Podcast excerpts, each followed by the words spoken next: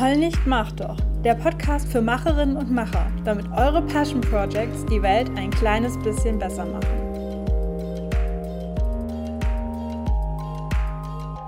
Willkommen bei der letzten Podcast-Folge.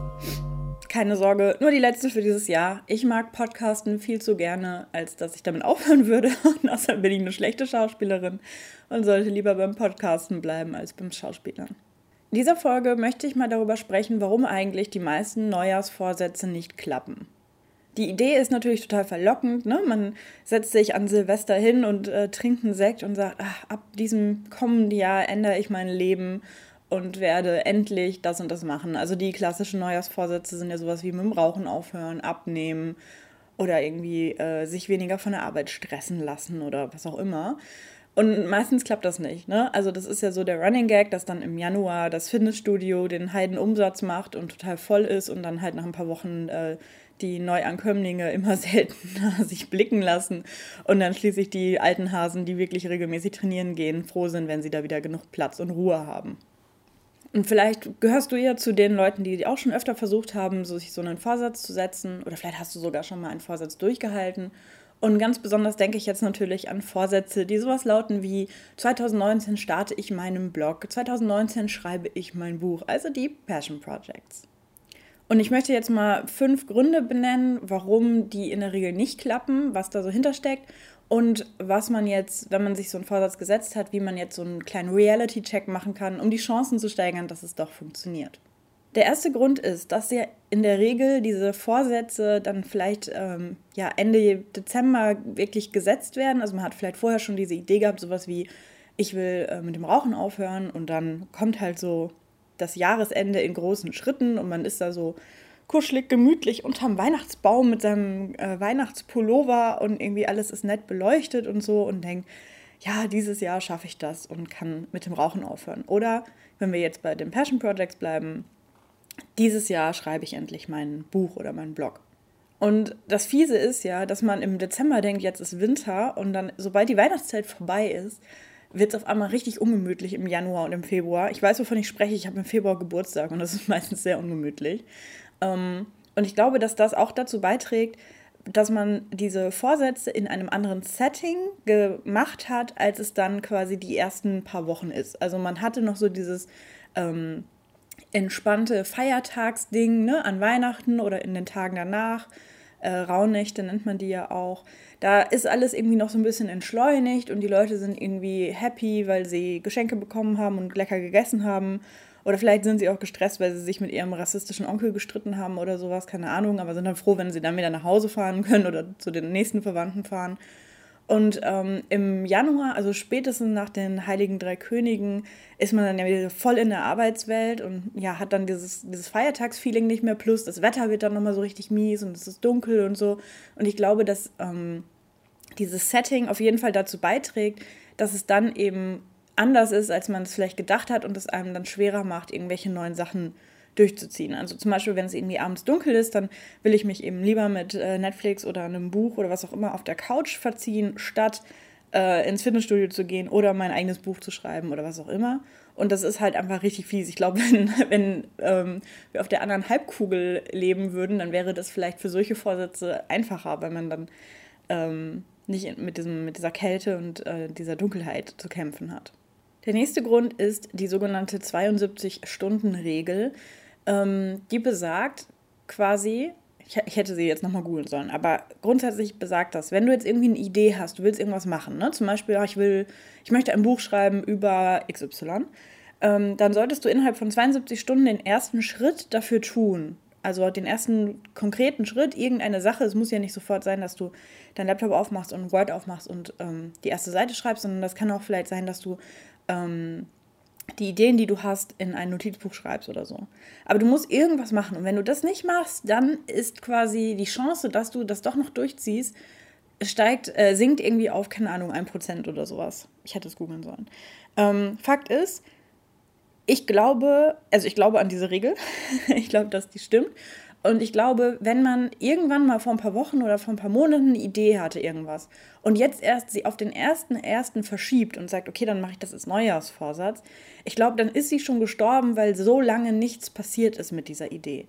Wenn du schon ein Notizbuch hast, wo du all deine Gedanken schon reingeschrieben hast und du willst jetzt nur noch loslegen, dann ist das was anderes. Dann hast du ja den ersten Schritt schon gemacht. Ähm, aber ich glaube, dass, dass das ähm, besser ist, wenn man solche Ideen hat, dass man dann wirklich auch direkt irgendwas dafür macht und nicht diese Idee monatelang mit sich rumträgt, weil man entwickelt sich auch selber, ja. Und wenn ich vor ein paar Monaten die Idee hatte, dass ein Buch zum dem und dem Thema total eine gute Idee wäre oder ein Blog oder was auch immer, und ich habe mich aber weiterentwickelt und ähm, reflektiere das aber nicht, sondern denke immer noch, dass ich denke, dass das eine gute Idee ist, aber in meinem Unterbewusstsein vielleicht insgeheim weiß ich, eigentlich finde ich eine andere Idee mittlerweile viel cooler oder eigentlich hat sich bei mir irgendwas getan, dass mir vielleicht dieses Thema nicht mehr ganz so wichtig ist, dann ist halt klar, dass das nicht klappt, wenn ich dann am 1.1. sage, so, jetzt ist die Zeit dafür, das anzufangen. Das kommt übrigens jetzt auch direkt zu einem dritten Punkt.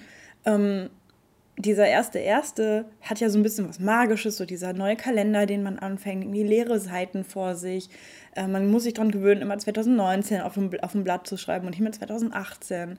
Und ähm, das ist natürlich an für sich eine super, super Zeit. Ich verstehe das. Ich, ich bin ja auch so jemand, dass man sagt, ach, an dem Tag will ich was Neues anfangen. Aber das bedeutet ja nicht, dass das der einzige Tag im Jahr ist, wo du etwas Neues anfangen kannst. Also das ist ja nicht so dieses alles oder nichts. Wenn du jetzt nicht damit anfängst, dann hast du quasi ein Jahr lang nicht mehr die Chance, ähm, weil das ja dazu führen könnte, dass du sagst, okay, ab jetzt fange ich mit meinem Projekt an, obwohl du eigentlich noch gar nicht dafür bereit bist. Also obwohl du eigentlich weißt, dass du nicht die Zeit dafür hast, obwohl du eigentlich weißt, dass du vielleicht dich psychisch noch nicht richtig damit auseinandergesetzt hast, das zu machen. Ähm, also ein gutes Beispiel, da hatte ich jetzt in letzter Zeit viel mit diesem Problem zu tun, dass man sagt, ähm, dass man, wenn man jetzt einen Blog oder sowas macht, dass man sich ja im Internet ein bisschen öffentlich macht, was man vorher nicht war. Also wenn man vorher das Internet nur als normaler irgendwie Facebook-User mit einem geschlossenen Profil hatte, das nur die Freunde sehen konnten oder so, dann ist das ja ein großer Schritt, wenn man dann plötzlich irgendwas macht, äh, ein, Buch, äh, ein Blog oder ein Podcast zum Beispiel, wo man wirklich öffentlich ins Internet schreibt, womöglich unter seinem Klarnamen. Und da, das haben viele Leute, also haben damit ein Problem oder müssen sich mit diesem Gedanken erst anfreunden und das verstehe ich auch voll. Also für mich ist es seit Jahren irgendwie, mache ich das, deswegen ist das für mich kein Ding, deswegen ist das denke ich, wenn ich nachher diese Podcast-Folge fertig aufgenommen habe, ähm, wenn ich die hochlade, denke ich da überhaupt nicht mehr drüber nach, weil, weil ich da, ja, es ist für mich einfach, ich bin da gefestigt, sage ich mal, in dem, was ich öffentlich teile und was nicht. Und ähm, das ist für mich kein Problem. Wenn man das aber noch nicht ist, dann muss man sich vielleicht erst noch ein paar Wochen mit dieser Sache anfreunden und sich zum Beispiel überlegen, da habe ich auch ein Workbook zu entwickelt, was, wer bin ich denn eigentlich öffentlich im Netz, was, was bin ich für eine Persona versus meine private Persona. Und ähm, das wäre dann eben blöd, wenn man dann jetzt denkt, man muss jetzt damit anfangen, obwohl man noch gar nicht bereit dafür ist. Deswegen, und das habe ich ja eben auch schon gesagt, lieber dann anfangen, wenn man die Idee hat oder wenn man sich dafür bereit fühlt und nicht unbedingt an, am 1.1. Der nächste große Punkt ist eben der Klassiker, ähm, dass man, dass sich natürlich nichts verändert, wenn man sich einfach nur diesen Vorsatz setzt, sondern dass man dann auch überlegen muss, okay, was muss ich dann in meinem Verhalten ändern? Ähm, also wenn ich jetzt zum Beispiel mit dem Rauchen aufhören will, dann muss ich mich da irgendwie informieren und mir da so einen Plan machen. Also entweder ich mache halt dann nicht so Cold Turkey und überlege, wie ich dann meine Entzugssymptome bekämpfe, oder ich mache mir einen Plan, wie ich weniger rauche, bis ich irgendwann bei Null ankomme. Ähm, oder wenn ich sage, ich will abnehmen, äh, ich will mehr Sport machen und ich weiß, ich kriege das alleine nicht hin, dann muss ich mich einer Gruppe anschließen von anderen Leuten, die mir auch in den Arsch treten wenn ich das, wenn ich den Vorsatz habe, dass ich irgendwie ein Buch schreiben will nach Feierabend und ich weiß, ich habe eigentlich abends nicht so viel Zeit, dann muss ich selber irgendwie mir überlegen, wie ich meine Zeit besser manage oder wie ich produktiver werde. Oder du könntest natürlich dir einen Mentor suchen oder eine Mentorin, ähm, die dich begleitet bei deinem Vorhaben. Da muss man dann einfach überlegen, was brauche ich denn eigentlich äh, und wie, wie kann ich das erreichen. Also solange du dein Verhalten nicht änderst, wirst du dein neues Ziel natürlich auch nicht erreichen. Das ist eigentlich Common Sense. Ähm, aber ich glaube, viele denken, wenn sie einfach nur sagen, ach, ab jetzt äh, höre ich mit dem Rauchen auf, ab jetzt nehme ich ab, dann klappt das von alleine und sie haben sich gar nicht überlegt, wenn mir jetzt jemand eine Zigarette anbietet auf der Arbeit, äh, wie gehe ich dann mit der Situation um oder ähm, wie kann ich denn jetzt meine Ernährung verbessern oder so. Und das Letzte ist natürlich, dass man sich zu große oder auch zu unkonkrete Ziele setzt. Und das ist ja generell so der Klassiker, wenn man halt sagt, da rede ich auch dauernd drüber. Also wenn man sich einfach sagt, ich schreibe dieses Jahr ein Buch, dann kann das halt irgendwie alles oder nichts sein. Es kann sein, dass du irgendwie einen Kriminalroman mit 600 Seiten schreibst. Es kann auch sein, dass du ein Sachbuch schreibst. Es kann sein, dass du ein E-Book schreibst. Es kann sein, dass du erstmal versuchst, Manuskripte oder Exposés an einen Verlag zu schicken, damit die ähm, dich in ihr Verlagsprogramm aufnehmen. Das ist einfach viel zu unkonkret und das solltest du dir A, ein konkreteres Ziel setzen, also sowas wie, ähm, ich schreibe einen Jugendroman, ähm, wo ich meine jugendliche Erfahrung mit XYZ verarbeite im Self-Publishing und ich möchte das äh, im Oktober fertig haben oder so. Das ist schon mal besser. Ähm, und dass man sich natürlich auch dann die Meilensteine dazu überlegt. Also, dass man nicht nur dieses Alles oder Nichts hat, entweder ich habe es erreicht oder nicht, sondern dass man sagt, okay, mein erster Meilenstein ist, dass ich mal alle Ideen, die ich zu diesem Buch habe, einfach mal einmal aufschreibe mit einem Mindmap. Und der nächste Schritt ist dann, dass ich mir so grob überlege, wie könnte denn die Story sein. Und dass ich mir irgendein Projektmanagement-Tool einrichte, womit ich, äh, womit ich so ein bisschen den Überblick behalte. Äh, dass ich mich informiere, wie andere Leute denn so ein Buch schreiben und wie ich das dann auch machen könnte von der Technik her. Und dass man dann einfach sowas zwischendurch abhaken kann. Und ähm, das gilt natürlich auch für alle anderen Sachen. Wie gesagt, zum Beispiel beim Rauchen, dass man sich erstmal irgendwie informiert, was werde ich denn für Entzugserscheinungen haben und was kann ich denn machen, um die zu lindern, sondern dass man nicht einfach, ähm, ja, so alles oder nichts hat.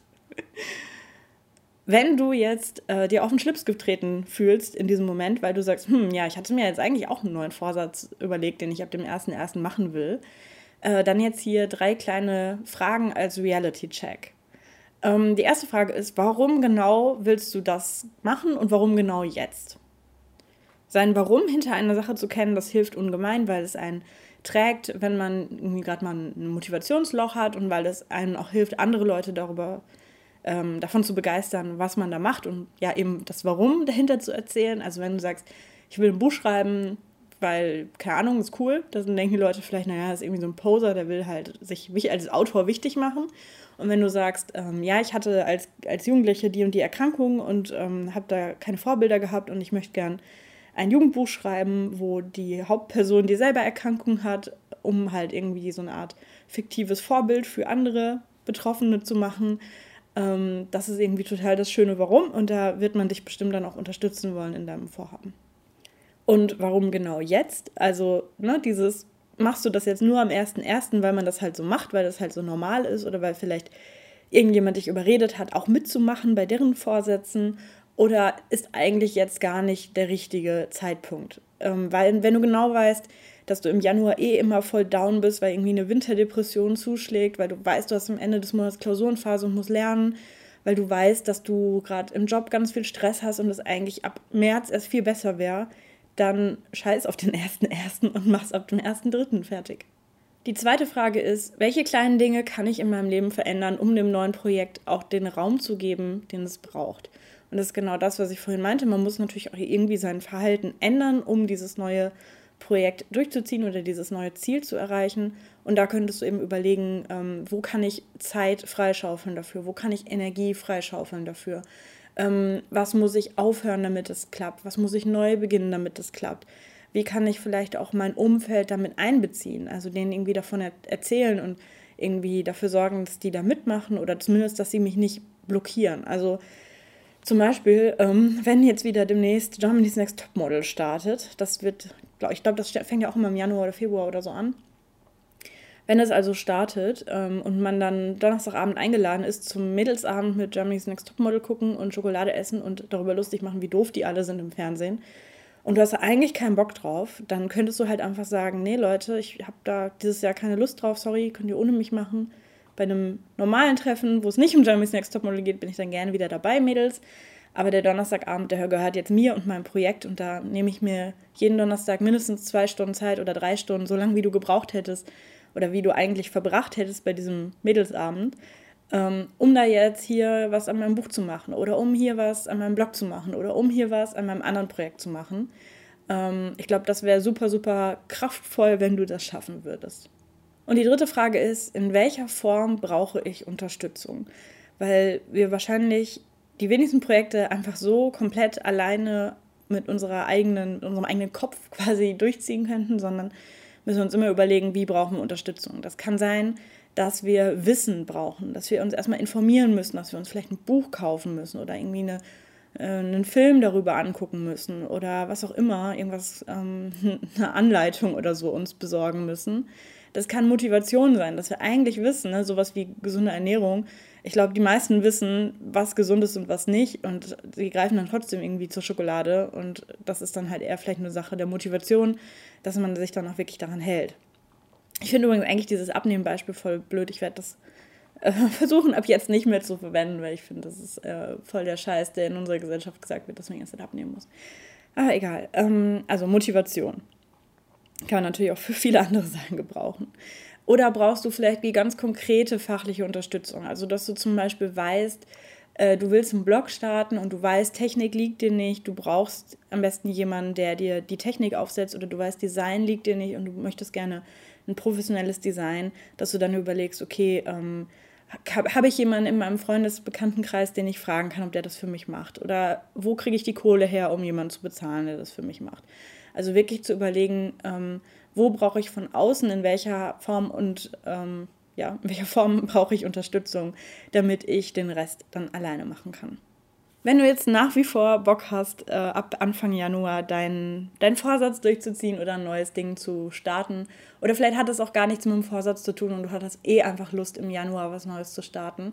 Und du brauchst bei der Unterstützung ein wenig Wissen und viel Motivation, dann wäre vielleicht mein Gruppenmentoring-Programm etwas für dich, wo wir ab ähm, Anfang Mitte Januar mit Webinaren, zusammen überlegen, wie kann man einen Blog machen, wie kann man einen Podcast machen oder wie kann man einen YouTube-Kanal machen. Es gibt dann Input von mir, es gibt eine Gruppe, du kriegst einen Accountability Buddy, du hast Zugriff auf alle Ressourcen, also ähm, die E-Books, die Workbooks, Planner und so weiter. Und natürlich die, die normale 1 zu 1 Mentoring-Unterstützung von mir mit selbstgewählten Terminen. Ähm, wenn dich das interessiert, dann geh einfach auf heulnichtmachdoch.de und dann unter dem Punkt Arbeite mit mir findest du einen Link, wo alles zum Gruppenmentoring-Programm steht. Wenn du dich dafür interessierst oder wenn du Fragen hast, dann kannst du ein Kennenlerngespräch mit mir buchen. Das ist kostenlos und unverbindlich. Da kannst du mir von deiner Idee erzählen. Dann kann ich gucken, ob das ins Programm reinpasst. Du kannst deine Fragen stellen. Und äh, falls es nicht, äh, nichts, doch nichts ist oder falls ich denke, ah, ich glaube, das passt nicht so gut zu dieser Runde, dann ist das auch kein Problem. Ich fresse niemanden auf. Ich wünsche euch jetzt ein schönes letztes bisschen 2018, einen guten Start ins Jahr 2019. Dass 2019 ein Jahr wird, bei dem ihr all das erreicht, was ihr euch vorstellt, wo alles gut läuft, wo ihr euch nicht ähm, von den Rückschlägen zu sehr entmutigen lasst, wo ihr coole neue Leute kennenlernt, die ähnlich ticken wie ihr. Das finde ich immer sehr motivierend, wenn man solche Leute kennenlernt. Ähm, und dass euch, ja, wie gesagt, dass euch alles gelingt und alles Spaß macht. Bis dann, eure Kato.